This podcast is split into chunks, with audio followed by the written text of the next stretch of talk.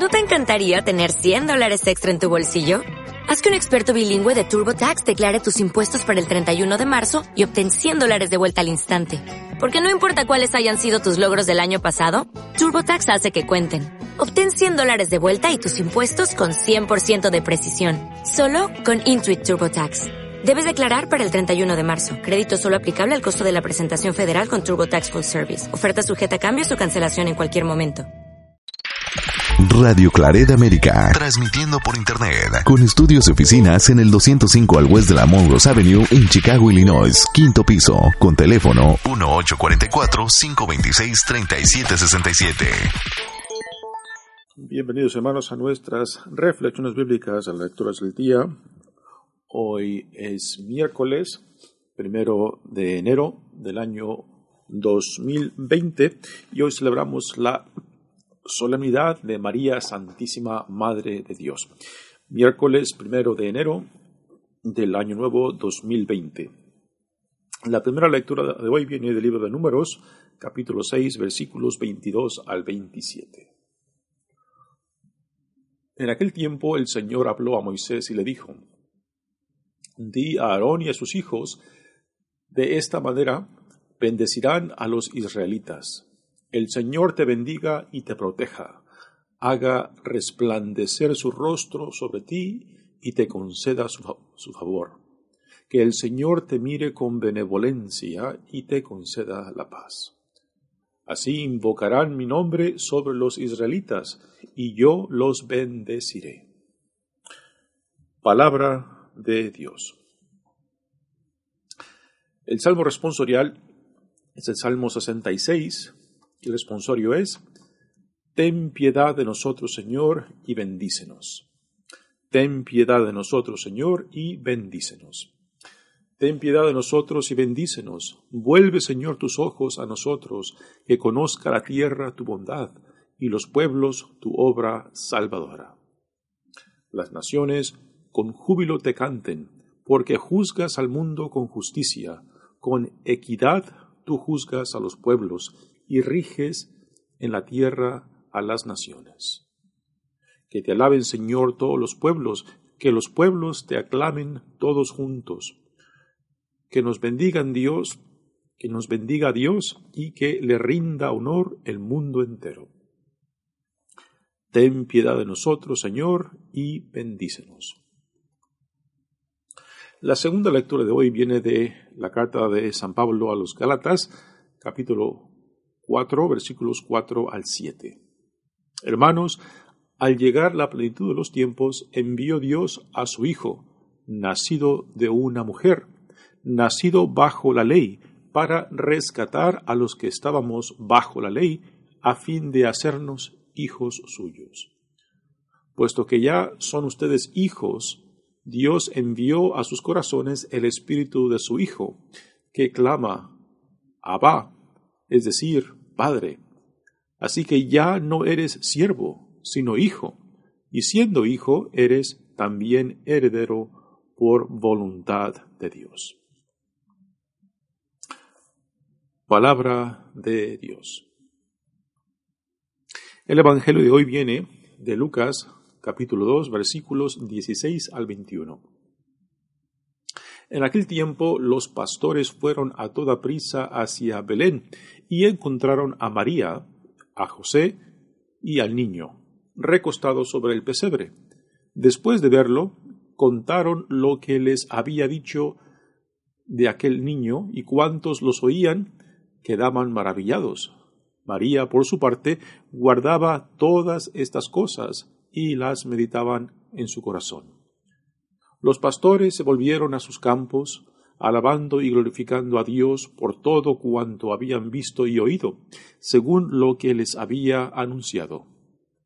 Cumplidos los ocho días, circuncidaron al niño y le pusieron el nombre de Jesús, aquel mismo que había dicho el ángel antes de que el niño fuera concebido.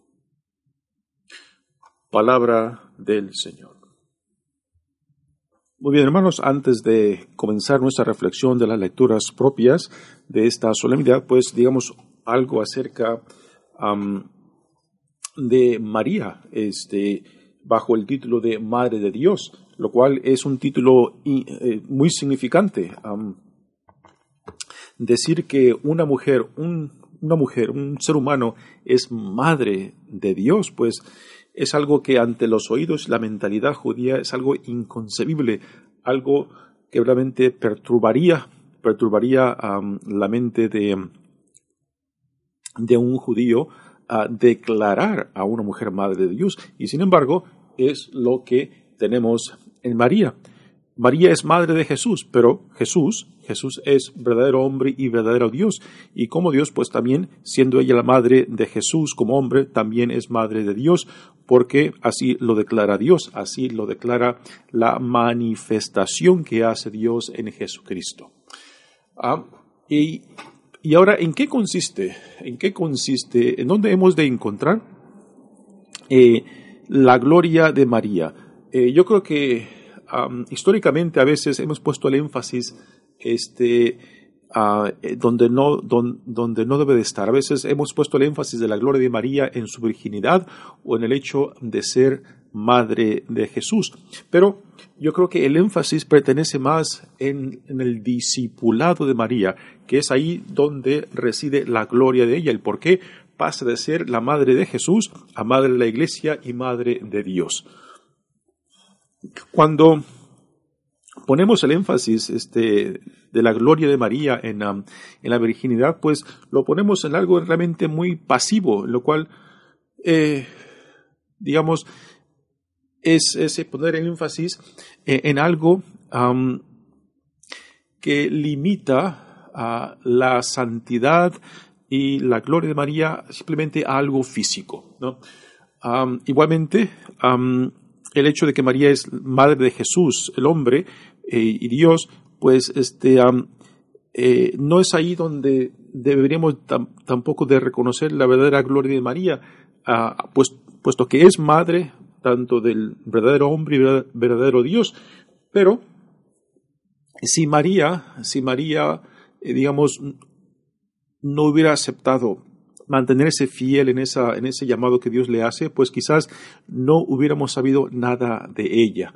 El hecho de que ella se mantuvo fiel, se mantuvo firme en ese llamado y se consagró totalmente a ese llamado que Dios ah, le propuso, pues es por esa fidelidad, es por esa consistencia y esa confianza en Dios Padre eh, que sabemos de María precisamente porque se consagró totalmente, ¿no? Entonces, por eso digo que la gloria de María está en su discipulado, en su ah, capacidad de aferrarse a aquel que la llamó y de aferrarse a, la gracia de aquel que la ha llamado. Eh, y por esto María eh, pasa a ser para nosotros un modelo de fidelidad, un modelo de perseverancia, un modelo de confianza en Dios de aquel que nos llama. Así que cuando hablamos de María, realmente hemos de recalcar esto, ¿no? Su discipulado. Eh, por ejemplo, tenemos, tenemos en el Evangelio de Lucas cuando eh, Jesús eh, en Galilea se le acerca una mujer y le dice, bendito el pecho que, que te amamantó. y Jesús le contesta a esa mujer, no, bendito aquel que escucha la palabra de Dios y la pone en práctica, ¿no? Ah, y por eso, este, a, lo que, a lo que Jesús eh, hace referencia en esa, en esa proclamación, en esa respuesta a esa mujer que, este, que quiere exaltar a la madre, a la madre, no simplemente que lo trajo a este mundo, sino también a la madre que lo amamantó. Eh, la mujer, en ese halago a la madre de Jesús, pues está simplemente enfatizando eh, la maternidad y la fisicalidad ah, de María como madre.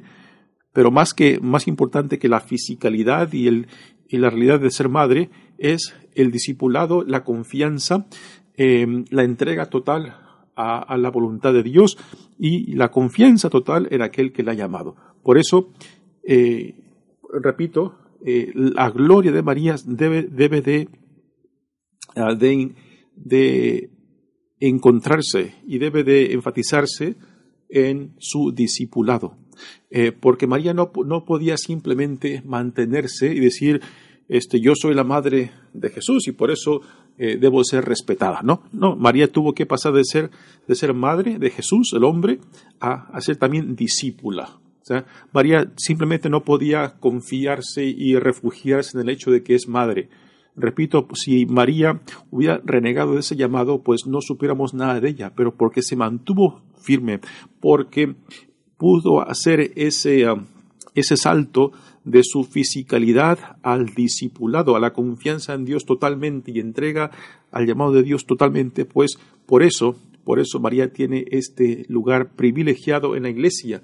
Es su discipulado, es su confianza, su entrega al llamado de Dios, lo que la hace pasar de la madre de Jesús a madre de, madre de Dios y madre de la iglesia.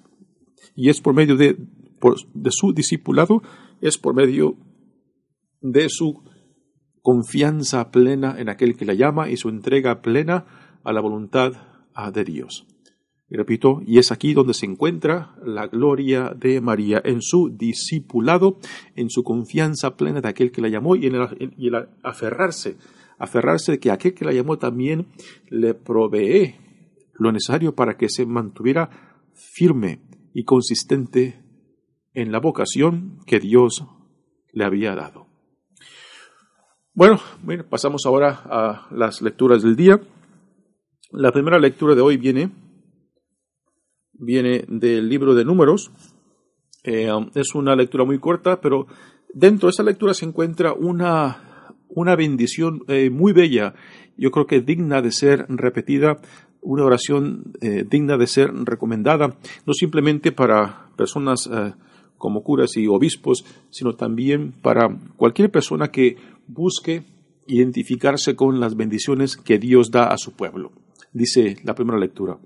En aquel tiempo el Señor habló a Moisés y le dijo, Di a Aarón y a sus hijos, de esta manera bendecirán a los israelitas.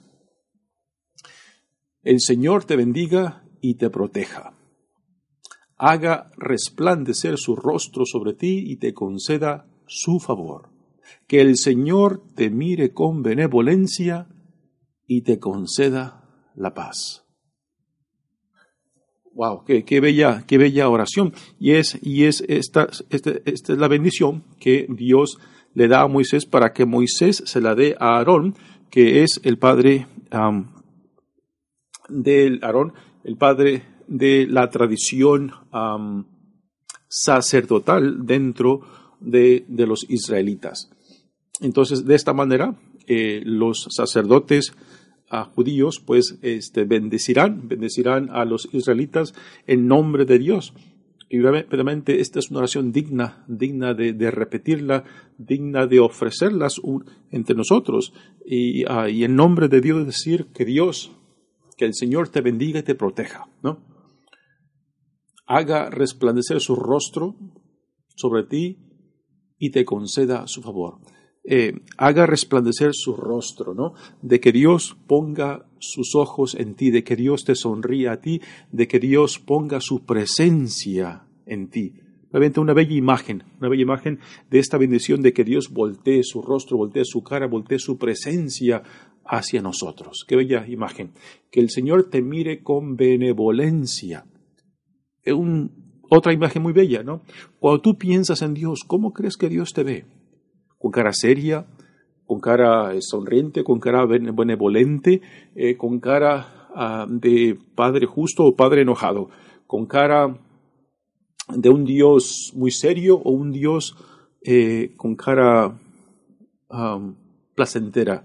O sea, aquí es donde la imaginación nuestra pues nos puede ayudar este, a, acercarnos o alejarnos o a escondernos de, Dios, ¿no?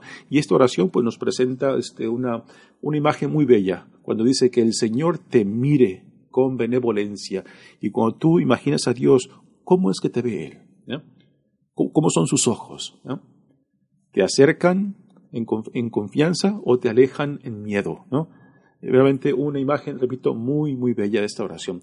Y te conceda la paz. Y la paz es, este, no es simplemente la ausencia de problemas, la ausencia de dificultades o de que todo el, toda tu, experiencia sea de rositas, ¿no? No. Eh, por, a, lo que hace referencia a la paz es de que sea cual sea tu situación, sea cual sea los momentos que estás viviendo, ya sea de paz o de conflictos, ya sea de oscuridad o de claridad, ya sea de salud o de enfermedad, que cualquiera que sea tu, tu situación, en medio de esa situación se puede vivir la paz. La paz, repito, no es la ausencia de problemas, dificultades o guerras, sino que en medio de cualquiera que sea esa situación, saberse uno que uno nunca está solo, de que Dios siempre camina con nosotros, esa es la experiencia de la paz. En medio de la dificultad, en medio del problema, en medio aún de la tragedia, saberte que no caminas solo, saber, saberte que no estás solo, ¿no? Esa es la experiencia de paz que esta oración ofrece. Pasemos ahora a, la segunda lectura que viene de la carta de San Pablo a los Gálatas. Ah, también es este, una reflexión eh, muy linda. Dice, hermanos, al llegar la plenitud de los tiempos, envió Dios a su Hijo, nacido de una mujer. ¿no? es interesante de que Pablo no le da nombre a, a esta mujer, a la madre de Jesús, simplemente la menciona como una mujer. Igualmente en el Evangelio de Juan, este, a María tampoco se, eh, tampoco se, le menciona por nombre, simplemente se le llama, se le llama a la madre de Jesús. Y solamente son dos veces que se le menciona en el Evangelio de, Juan. La madre de Jesús, solamente dos, dos veces se le menciona, y repito, no por nombre, simplemente con el título de la madre de Jesús. Así que igualmente aquí Pablo en esta carta simplemente se refiere a la madre de Jesús como la mujer, la mujer por quien nació nuestro Salvador nacido bajo la ley para rescatar a los que estamos bajo la ley, a fin de hacernos hijos e hijas suyos. Aquí esto Pablo nos, da, nos da este, un mensaje muy, muy interesante, muy importante, ¿no?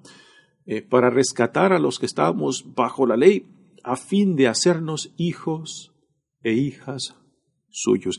Esta es nuestra nueva dignidad e identidad en Jesucristo que Dios nos da cuando en Cristo somos incorporados a la familia de Dios por medio de nuestro bautismo. Y así, lo mismo que Dios le dice a Jesús en su bautismo, este es mi Hijo amado en quien me complazco, es lo que Dios nos dice a cada uno de nosotros por medio de nuestro bautismo. El bautismo no es, no es este, una, un rito mágico que simplemente de que me echen el agua y que me, y, que me impongan este, la unción ah, del crisma, no es un acto mágico. Uno tiene que identificarse con lo que Dios te dice que ahora eres en Cristo. Uno tiene que hacer suyo esa identidad y dignidad que Dios nos da en Jesucristo por medio de nuestro bautismo, ¿no? Así que no es un rito mágico, no es algo que mágicamente te, hace, te concede ser hijo o hija de Dios. Es algo que uno tiene que hacer suyo, identificarse y decir, Dios en Cristo ya me ha dado una, una nueva vida. Aún podemos decir un nuevo nacimiento en Cristo y en Cristo, pues ahora somos hijos e hijas amados de Dios, ¿no? Puesto que ya son ustedes hijos e hijas, dice San Pablo, puesto que ya son ustedes hijos e hijas, Dios envió a sus corazones el espíritu de su Hijo, que clama Abba. O sea, Dios nos ha dado este espíritu para poder acercarnos a Dios, a Dios como un Padre. Y la palabra Abba eh, pues es una palabra eh, que refleja intimidad. Eh, en vez de decir este, ah, el, espíritu que nos hace clamar ah, Padre, más que todo significa el espíritu de Dios, que nos hace clamar papá, papá, ¿no? Y papá es, es una palabra ya que, refleja más intimidad con Dios, ¿no? así que San Pablo nos pone claramente, ¿no? Que ya en Cristo somos una nueva realidad. Y la pregunta para nosotros es la siguiente. ¿Vives tú tu vida con esta dignidad e identidad que Dios te da como hijo, como hija amado de Dios? ¿O te comportas según como el mundo te dice que tú eres? ¿Y cuáles son los valores? ¿Cuáles son los valores que tú como hijo, como hija, madre de Dios, eres llamados de, a vivir? Y que estos valores no solamente informen tu vida, sino también determinen eh, tus prioridades y lo que es importante para ti, a qué es lo que vas a, a dedicarle tiempo, recursos y darle importancia, ¿no? según como tú te veas a ti mismo en el espejo de Dios, pues es como tú te vas a desenvolver en, este, en el mundo, como tú te vas a, desenvolver en la vida. Por eso San Pablo nos dice, ya son ustedes hijos e hijas amados de Dios. Para mí, yo creo que lo, lo de Pablo se puede resumir claramente en esto, ¿no? Tú ya eres hijo e hija amado de Dios. Por conclusión, ahora lleva a cabo, realiza en ti lo que Dios ya dice que tú eres. Realiza en ti lo que Dios dice que tú ya eres en este instante, aún, aún bajo tus imperfecciones, aún bajo tus pecados, ¿no? Este, lanzarte al mundo con esta identidad y dignidad es lo que mueve en ti el deseo de ser una mejor persona porque es lo que dice que Dios que tú eres. Así que esta carta de San Pablo a los Gálatas eh, yo creo que es de suma, importancia porque Pablo nos deja claramente que por el Espíritu ah, de Dios, por el Espíritu del Hijo de Dios, eh, Dios nos ha dado esta nueva dignidad e identidad. Entonces ahora corre por nuestra cuenta de que nosotros tomemos esto, esta revelación que Dios nos da en Jesucristo y por medio, por medio de nuestro bautismo y la hagamos nuestra nos identifiquemos plenamente con ella y que mi vida entonces refleje, refleje esta nueva dignidad y esta nueva identidad. Porque tristemente la mayoría de nosotros, en vez de dejarnos guiar, en vez de dejarnos este, definir por lo que Dios dice, preferimos mejor identificarnos identificarnos con lo que el mundo dice de ti, con lo que la sociedad dice de ti, con lo que tu familia dice de ti o con lo que tú mismo piensas de ti mismo. Y qué triste que le demos tan poca importancia acerca de lo que Dios dice acerca de ti. Así que ya en Cristo ya somos hijos e hijas amados de Dios. Ahora corre por nuestra cuenta realizar en nosotros esta dignidad e identidad. Pues bello, bello mensaje de Pablo en esta carta a los Gálatas. Pasemos ahora al Evangelio de hoy. Ah, dice el Evangelio, este, en aquel tiempo los pastores fueron a toda prisa hacia Belén y encontraron a María, a José y al niño, recostado en el, pesebre. Em, los pastores, eh, pues tuvieron una visión, vieron a un ángel y después un conjunto de otros ángeles en torno a ellos que les vinieron a revelar que había nacido para ellos este, el rey, el Mesías. Y es interesante de que esta revelación se les da a unos pastores. ¿Quiénes eran los pastores en el tiempo de Jesús? Pues los pastores no era gente este, ah, bien vista en aquel entonces. Los pastores porque vivían con los animales, con las ovejas, porque vivían a la intemperie, este, pues eran vistos como personas de desconfianza. Eh, porque vivían a la intemperie con las ovejas, pues era gente sucia. Así que son personas que son vistas con desconfianza. Son personas que, que, son despreciadas por la gente porque viven a la intemperie, sucios, malolientes, ¿no? Y sin embargo es a ellos, a ellos a quien se les da esta revelación. Y esto es impresionante cómo Dios escoge para que sean sus instrumentos, para que sean sus mensajeros, para que sean sus testigos, a lo que la gente, a lo que la sociedad, a lo que el mundo menos piensa, menos aprecia y, todo lo contrario, desprecia.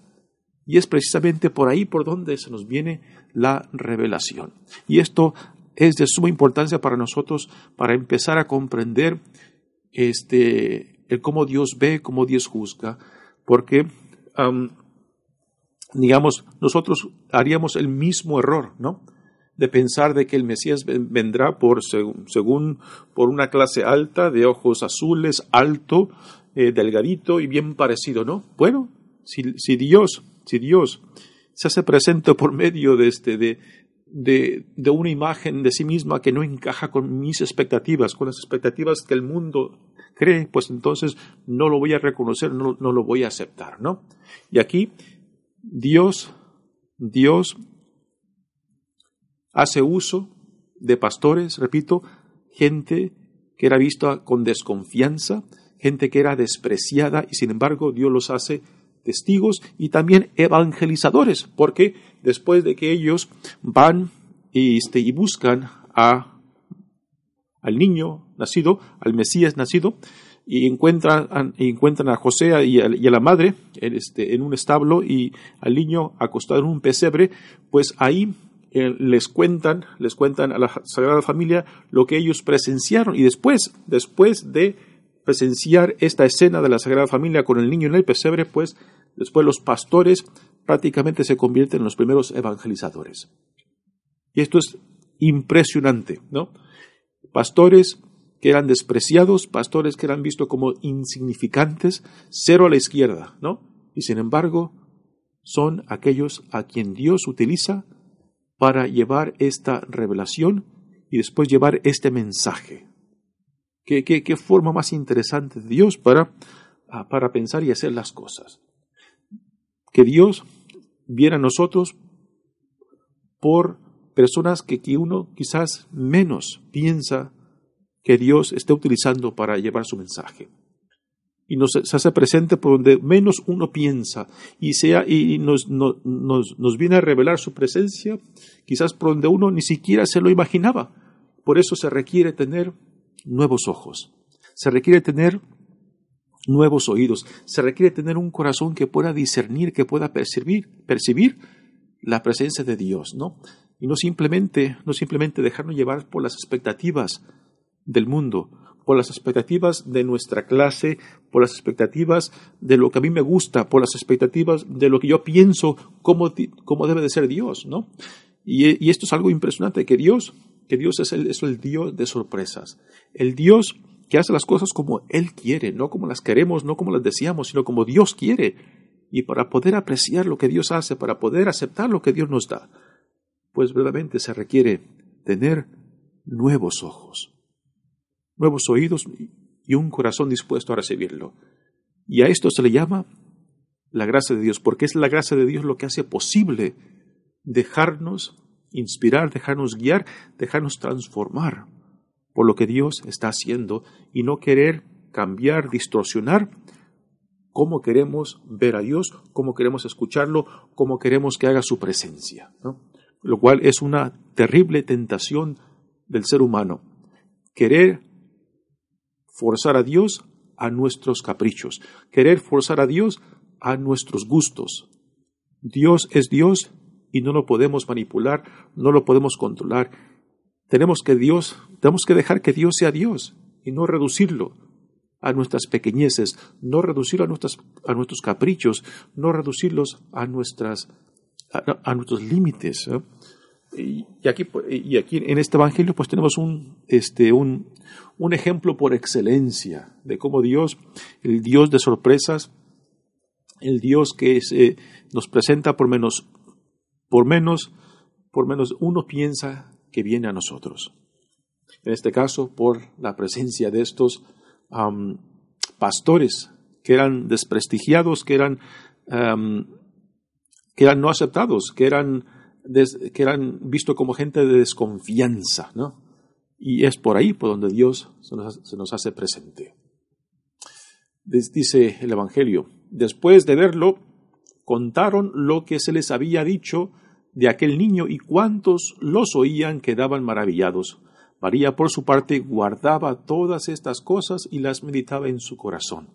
Eh, también estas son palabras muy interesantes que el evangelista Lucas irá repitiendo varias veces acerca de María cuando ocurren cosas ah, excepcionales acerca de este niño, de, este su hijo, y que María las va contemplando, las va guardando en su corazón y, meditándolas y dejando que, que esos eventos, que esas revelaciones, pues vayan haciendo su trabajo dentro de nosotros, lo cual es una bella invitación para nosotros también dejar que la palabra de Dios, dejar que la presencia de Dios, dejar que las revelaciones de Dios eh, vayan penetrando hasta lo más profundo de nuestro ser y dejar y dejar que esta revelación de Dios pues haga su trabajo dentro de nosotros, pero se requiere tener esa apertura de mente, de corazón. Dejemos, se requiere dejar que Dios sea Dios, que su palabra haga lo que tiene que hacer, tirar abajo lo que tiene que tirar abajo para que, para que pueda reconstruir, ¿no? Eh, y esto es un gran riesgo que, te, este, que, que tenemos que tomar, ¿no? Eh, porque cuando no dejamos que Dios sea Dios, pues a Dios después lo reducimos a nuestras pequeñeces, lo reducimos a nuestros caprichos, lo reducimos a lo que yo quiero y no a lo que Dios quiere darnos, quiere revelarnos. Así que esta, esta actitud de María de guardar estas revelaciones en su corazón para después irlas, irlas de esta manera trabajando y dejar que la palabra misma y que, que esas revelaciones vayan, le vayan descubriendo eh, el plan de Dios, la gracia de Dios, el misterio de Dios. Los pastores, dice el Evangelio, los pastores se volvieron a sus campos alabando y glorificando a Dios por todo cuanto habían visto y oído, según lo que se les había anunciado. Una bella imagen de los pastores que regresan, regresan a lo suyo, pero ahora con, un, con, una, con un corazón diferente, con una actitud diferente, van cantando, van glorificando, ¿no? Eh, repito, esta imagen de pastores que son tomados, ¿ah? eh, que a los ojos de la sociedad del tiempo de Jesús, pues eran desprestigiados, eran, eran vistos como poca cosa. Y eran vistos con desconfianza. Sin embargo, Dios los enaltece. Esa dignidad la enaltece eh, y nos da a revelar de que como Dios ve, no vemos nosotros. Como Dios juzga, no juzgamos nosotros. Y repito, para esto se requiere tener nuevos ojos, nuevos oídos, un corazón dispuesto a recibir lo que Dios está llevando a cabo entre nosotros. Cumplidos los ocho días, circuncidaron al niño y le pusieron el nombre de Jesús. El nombre Jesús quiere decir el que salva, el que salva. Por eso nuestro Salvador. Aquel mismo, aquel mismo que había dicho el ángel antes de que el niño fuera concebido. Pues bien, hermanos, este, hoy en esta solemnidad de María, la Madre de Dios, pues es una gran fiesta. Eh, le damos gracias a Dios por este sí que María le dio a Dios, por esa confianza, por esa entrega de María a, esa, a, la, voluntad de Dios Padre. repito, la gloria de María reside, reside en su discipulado, en ese sí que le dio a Dios en el arcángel Gabriel, pues un sí que tuvo que ir repitiendo constantemente en momentos alegres, momentos tristes, momentos difíciles, momentos de duda, momentos de dolor. Igualmente esa fidelidad, esa confianza, esa entrega de María, pues para nosotros es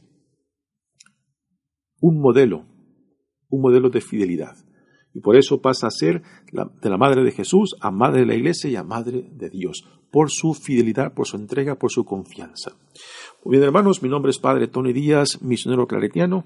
Pues que esta gran festividad de nuestra Santa Madre María, Madre de Dios, nos ayude a tomarla como nuestro modelo de fidelidad y de entrega y nos aferremos a aquel que nos llama porque de él proviene lo que necesitamos para mantenernos fiel y constantes en este caminar que Dios nos propone en Jesucristo nuestro Señor. Que Dios los bendiga. Radio Claret América.